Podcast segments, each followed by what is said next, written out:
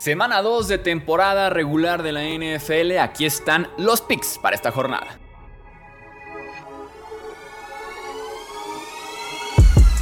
Hablemos de fútbol. Hablemos de fútbol. Noticias, análisis, opinión y debate de la NFL con el estilo de Hablemos de fútbol.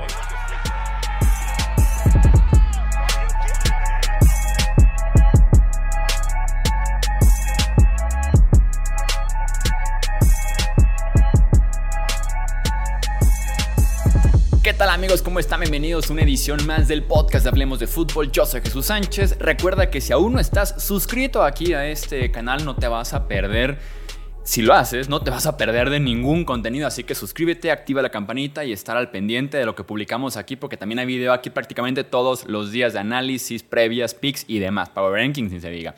Arrancamos entonces con los picks de la semana 2, 34-28 fue el triunfo de Filadelfia en contra de Minnesota, Vikings que es un equipo muy bueno lanzando el ovoide. Jordan Addison volvió a anotar. Justin Jefferson, ya sabemos que simple y sencillamente es Justin Jefferson, el mejor wide receiver sobre la faz de la tierra. Y Kirk Cousins, que ha estado muy bien. El tema es que los mismos errores, eh, dispararse en el pie para Minnesota fue lo mismo en contra de Tampa Bay, se repitió ahora en contra de Filadelfia, cuatro fumbles, incluyendo uno en la yarda 1 y apenas pierdes por seis puntos. Creo que te puedes dar cuenta un poquito de si no hubieran perdido dos o tres fumbles, probablemente hubieran ganado, pero al final de cuentas, errores cometidos por ellos mismos les terminan costando el partido y Filadelfia está 2-0. Sufriendo, no se ha visto tan bien, tienen 10 días de descanso, pero sí, Philly ha quedado un poquito de ver, pero el 2-0, que es lo que importa ahorita, arrancar ganando partidos y jugar tu mejor nivel para noviembre o diciembre. Vamos entonces ahora sí con los pronósticos y la previa para estos partidos de semana 2. Packers en contra de Falcons. Recordarles que si están viendo esto en YouTube, estos porcentajes que están viendo no los manejo yo, no es lo que yo piense del partido, es cómo está votando la comunidad de NFL estos partidos en el Pick'em que tiene básicamente la NFL, el Pick'em oficial de la NFL. Packers en contra de Falcons. Los Packers históricamente no han frenado el juego terrestre. Literalmente llevan décadas sin poder ser una buena defensiva en contra del juego terrestre. Y aquí se topan con uno de los mejores juegos terrestres más completos y que aparte más te brinda opciones, ¿no? Como ves al Jair, como es Villan Robinson con los Falcons, aunque lo hicieron bien en Green Bay en contra de Chicago. Se pueden, eso sí, despreocupar un poquito de lo que es el juego aéreo porque Atlanta no te ofrece ese riesgo, como lo hicieron, por ejemplo, con los Bears, que se centraron mucho en el juego terrestre porque Justin Fields no te representaba ese riesgo, aparte de que tienes a Jair Alexander para encargarse probablemente de Drake London o hasta de Kyle Pitts en caso de que sea necesario. La defensiva de los Falcons la tuvo relativamente sencilla en contra de Panthers la semana pasada porque Bryce Young simplemente no utilizó la zona intermedia y larga del campo, solamente rutas cortas. Entonces, en ese sentido, Jordan Love sí puede estar un poquito más suelto, más libre y buscar eh, explotar esa defensiva secundaria de Atlanta. Aaron Jones, el corredor, Christian Watson, el wide receiver, están en duda. Piezas importantes en el ataque de Green Bay. Aún así vamos con los Packers. Raiders en contra de los Bills. Siempre complicado que un equipo de la costa oeste juegue en el primer horario, en la costa este, que es el caso de los Raiders de Las Vegas, en contra de los Bills que están jugando en Highmark Stadium, casa de los Bills. Yo no veo a Buffalo 0-2. Josh Allen se ha repetido durante todo el offseason que iba a ser más cuidadoso, que iba a tener más precaución con el ovoide y demás. Claramente no lo hizo en contra de los Jets, rival que se le complique, que lo dijimos aquí la semana pasada. Josh Allen no ha jugado bien históricamente en contra de esta buena defensiva de los Jets. Y en este caso, creo yo que la lección la puedes tener, ¿no? O sea, una cosa es repetírtelo durante el offseason, otra cosa es lanzar cuatro intercepciones, no, perdón, tres intercepciones y un fumble. Entonces, creo yo que se puede aprender en ese sentido de las lecciones. No veo a Buffalo en casa en contra de Raiders poniéndose 2-0. Me, encanta esta, estadística que, que viene en NFL.com. Josh Allen tiene 84 entregas de balón desde el 2018, líder de la NFL en esa categoría, mientras que la defensiva de Raiders es última en la NFL con apenas 28 robos de balón desde el 2021. Ojo porque Jacoby Meyers no juega, que mostró buena química con Jimmy Garoppolo por conmoción cerebral. Vamos con los Bills.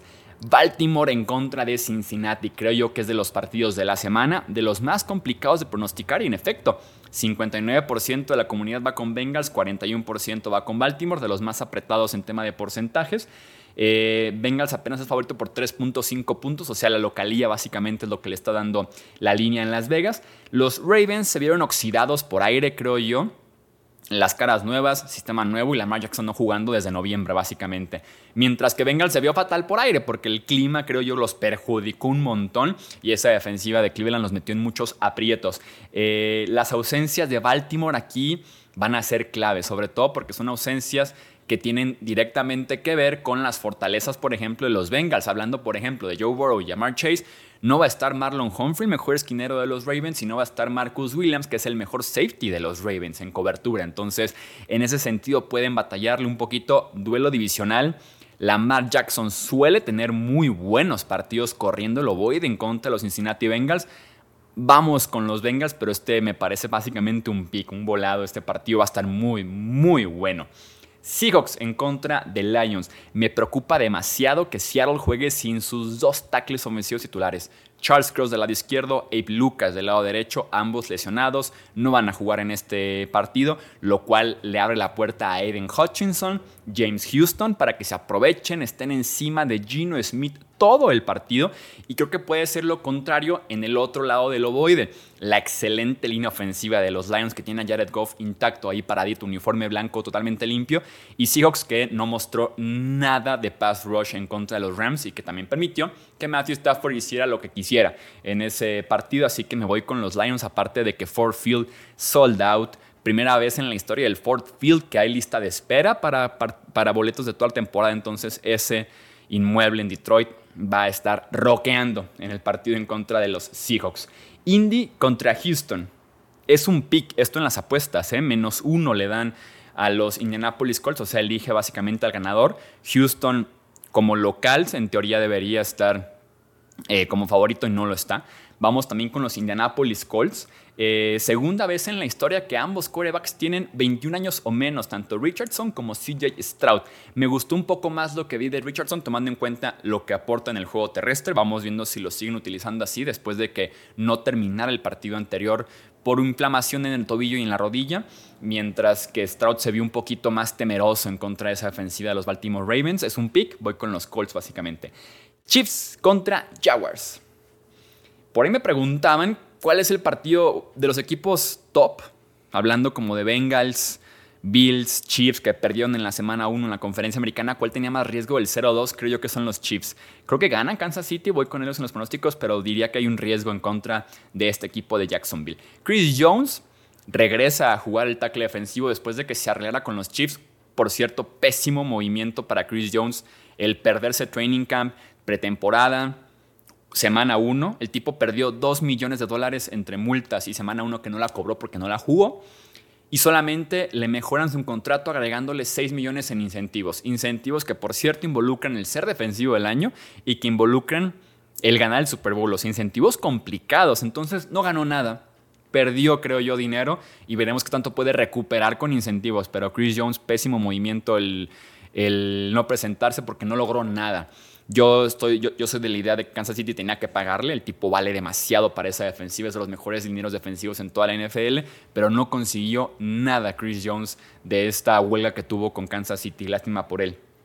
Y regresa, veremos cuántas jugadas, por, ejemplo, Nick Bosa firma con Niners y apenas juega 35 snaps en contra de Steelers. Veremos Chris Jones cuántos snaps tiene en contra de Jaguars. Y también regresa Kelsey, pero creo que va a estar limitado. No esperemos el Travis Kelsey al 100% porque no lo está. No está ni cerca Kelsey del 100%.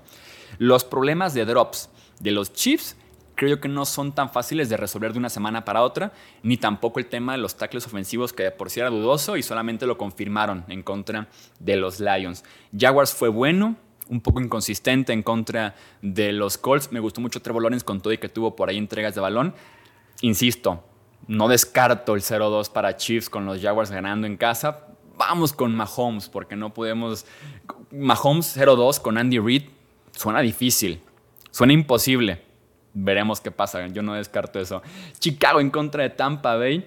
Eh, vamos a ir aquí con los eh, Buccaneers. Lo de los Bears fue decepcionante. Con todo y que en esta cuenta no confiamos en lo absoluto en el offseason de Chicago, que caballo negro, que esto, el otro, no lo comprábamos en lo absoluto. Aún así se vio muy poco esfuerzo, pocas respuestas, mal diseño de jugadas. Eh, Justin Fields sigue sin lanzar en vertical, DJ Moore poco involucrado. Entonces, en ese sentido, Chicago decepcionó desde el planteamiento, mientras que Tampa Bay jugó con una actitud bien diferente, motivados muy probablemente porque no esperan nada de ellos ahora que están en la era post-Tom Brady. La secundaria de Tampa Bay fue expuesta, pero afortunadamente para ellos ahora van en contra de... Eh, de Chicago. Entonces, en ese sentido, pueden estar un poco más tranquilos. Chargers en contra de los Titans. Austin Eckler limitado por lesión en el tobillo. El, corredor, el corredor de los Chargers, de Andre Hopkins, el wide receiver Titans, también limitado en los entrenamientos por lesión. Ya empezó Hopkins con sus lesiones. Entonces, eh, difícil. Creo que el enfrentamiento que va a definir este partido es el de la línea defensiva de Titans contra la línea ofensiva de Chargers. Es una buena línea ofensiva esa de Chargers. Está muy bien trabajada con el tiempo, con los años han ido agregando buen talento, pero Tennessee se devoró a la línea defensiva de Saints y eso, pero en línea ofensiva de Saints y eso permitió que el partido estuviera cerrado a pesar de que Tannehill lanzó tres intercepciones. Entonces, ese es el enfrentamiento clave que tanto le pueden quitar tiempo, presionar e incomodar a Justin Herbert. Vamos con los Chargers. Giants en contra de Cardinals. Giants sin Andrew Thomas, su tackle izquierdo. Veremos qué tanto puede jugar Darren Waller, su tight end y mejor hombre en la ofensiva aérea. Fíjense que tengo las dudas, creo yo. Este partido que uno pensaría equipo de playoffs contra el favorito para ser el primer pick del siguiente draft debería ser cantadísimo para Giants. La línea defensiva de Arizona fue de los pocos cosas, de las pocas opciones que se vieron bien en la semana 1 en contra de los Commanders. Y venimos justamente de que en el Sunday Night Football Daniel Jones estuviera sufriendo bastante por la línea defensiva de los Cowboys. Obviamente no se compara en talento en lo absoluto. Insisto, la línea defensiva de Arizona se vio bien entre lo malo que tiene este equipo. Y sin Andrew Thomas el tackle izquierdo puede ser complicado. Deben de ganar los Giants. Creo que por simple vergüenza Brian Dable es un gran entrenador como para permitir ese 0-2 y aparte perdiendo en contra de Arizona. Pero y aparte porque es mucho mejor entrenador que Jonathan Gannon, el head coach de Arizona. Niners en contra de los Rams. Este es de los picks que más me gustan en los Survivors, por ejemplo, que por ahí me preguntaban también a veces pick de Survivor y demás. Eh, Niners. ¿Saben cuál es el récord de San Francisco en contra de los Rams de Los Ángeles en temporada regular en los últimos cuatro años? 8-0. 8-0. Llevan cuatro años sin perder en contra de los Rams en temporada regular. Solamente han perdido en postemporada, aquella final de conferencia en la que Jackie Skittard deja caer la intercepción que básicamente se lleva el triunfo y pasa al Super Bowl. Pero bueno, 8-0 en temporada regular. Eh, entonces vamos con San Francisco. Eh, la línea ofensiva de los Rams jugó excelente en contra de Seahawks y eso permitió que Matthew Stafford se viera como el mejor Matthew Stafford probablemente desde el Super Bowl 56 en contra de los Bengals. El tema aquí es que no va a estar tan cómodo en contra de la línea defensiva que tiene en San Francisco. Eh, veremos cómo se pinta además de rojo otra vez el SoFi Stadium. Este domingo, ¿no? Que le encanta a los fans de los Niners atascarles el SoFi Stadium a los Rams. Jets contra Cowboys. ¿Qué partido hubiéramos tenido con Rodgers? O sea, pasamos del partido de la semana con Rodgers tal vez viniendo de victoria también en contra de los Bills, Cowboys viniendo un espectacular Sunday Night Football, a tener a Zach Wilson y a Cowboys favorito por 9.5 puntos en las apuestas. Eh, el tema aquí es que ustedes vieron a la línea defensiva, a la secundaria, al grupo de linebackers de los Cowboys, cómo apabullaron a Daniel Jones y ahora van en contra de Zach Wilson. Si ustedes, yo, yo siempre les, les pido, si, si se dan cuenta, siempre les pido por algún coreback en la semana prender una veladora. Prendan su veladora por Zach Wilson. Con esa línea ofensiva tan dudosa que tienen los Jets, tanto en tackles como uno de los guardias y uno de los centros, perdón, y el centro, eh, en contra de esa línea defensiva tan profunda que tienen los Dallas Cowboys con Sam Williams, Micah Parsons. En el interior también están eh, generando mucha disrupción, ni se diga de Marcus Lawrence recen por Zach Wilson, ¿eh? va a ser complicado. Lo que yo realmente me intriga a ver, porque Zach Wilson podemos decir, ya sabemos lo que vamos a esperar de Zach Wilson, básicamente nada. Quiero ver a Dak Prescott en contra de un reto tan grande como la defensiva de los Jets, porque sabemos que Dak Prescott muchas veces se aprovecha de otras defensivas un poquito más promedio o débiles y los enfrentamientos de defensivas top, como lo vimos hace siete meses en la ronda divisional en contra de Niners, en las que solamente hizo 16 puntos, me parece una cosa así se puede achicar en ese sentido, ¿no? Y si, por ejemplo, CD Lamb es borrado por Sauce Garner, quiero ver justamente quién levanta la mano, porque la temporada pasada llegó a pasar eso. O sea, CD Lamb no contribuía y nadie más levantaba la mano. Ahora quiero ver a Tony Pollard. Los Titans son espantosos. Brandon Cooks está lesionado, pero a ver si juega. Michael Gallup, que también aparezca, ¿no? Quiero ver esos recursos de Dallas en caso de que no esté CD Lamb y Adak en contra de una defensiva top como es la de los eh, New York Jets. Washington en contra de Denver. Este me parece de lo más complicado en los picks. Me sorprende que la comunidad va 78% con Denver. Es en Denver este partido. No sé cuántos picks más voy a perder por culpa de los, de los Broncos.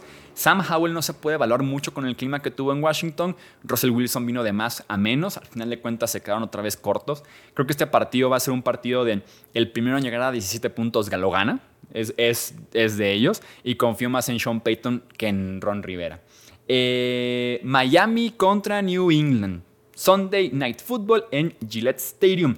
Tua está creo que 4-0 en contra de Nueva Inglaterra. O sea, Tua le tiene la medida bien tomada en ese sentido a los Pats. La ofensiva de Miami me parece muy explosiva para la defensiva de New England, que tampoco tiene tanta velocidad en ese, en ese sentido, ¿no? Que batalla un poquito más en sus enfrentamientos contra tipos como Jalen Waddle, como Tyreek Hill.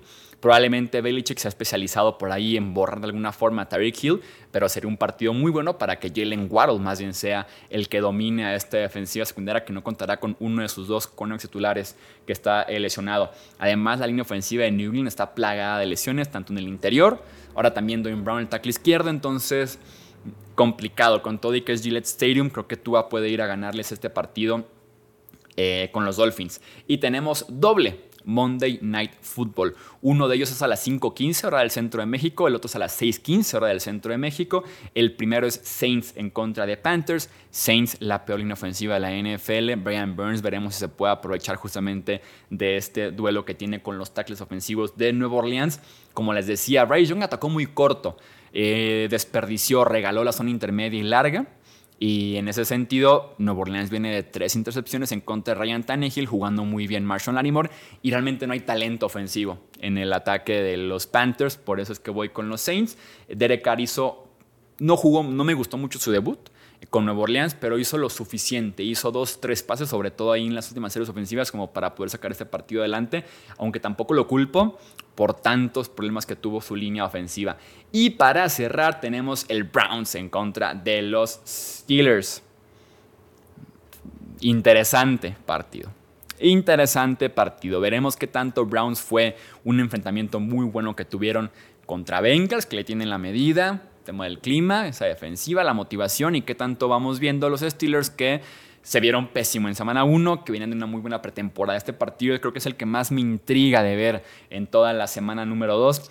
Pickett que viene de sufrir muchísimo con la presión de la línea defensiva de los Niners, que le pregunta a Joe Burrow cómo le fue en contra de la línea defensiva, los blitzes de linebacker, los blitzes del safety que tenía Cleveland en contra de los Bengals, que le pregunta a Joe Burrow cómo le fue también en tema de presiones, capturas y demás. Es un reto muy similar que veremos cómo le va a la línea ofensiva de los Pittsburgh Steelers. Me encanta porque Miles Garrett puede realmente llegar a su potencial con esta defensiva. Sadarius Smith, que conoce ya a los Pittsburgh Steelers, también tuvo un muy buen partido en contra de los Bengals. Y Steelers está sin Cam Hayward, su mejor liniero defensivo interior, y sin Deontay Johnson, quien es el que le da un poquito de ritmo a esa ofensiva aérea, ¿no? Ah. En Pittsburgh, Mike Tomlin tiene un gran historial jugando en casa en contra de los Browns. Les tiene mucha, mucha medida. Creo que me fui con puros favoritos en los pronósticos. Por ahí Colts Texans, dependiendo del casino, es un pick o favorito Houston, favorito eh, Indianapolis. Voy con los Browns, que son favoritos incluso jugando en Pittsburgh, pero si tuviera que elegir una sorpresa, mm, eh, votaría un poquito por los Pittsburgh Steelers.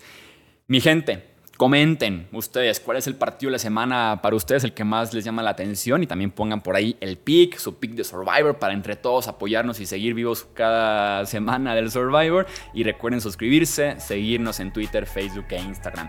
Esto es Hablemos de Fútbol. Yo soy Jesús Sánchez. Hasta la próxima. Gracias por escuchar el podcast de Hablemos de Fútbol. Para más, no olvides seguirnos en redes sociales y visitar hablemosdefutbol.com.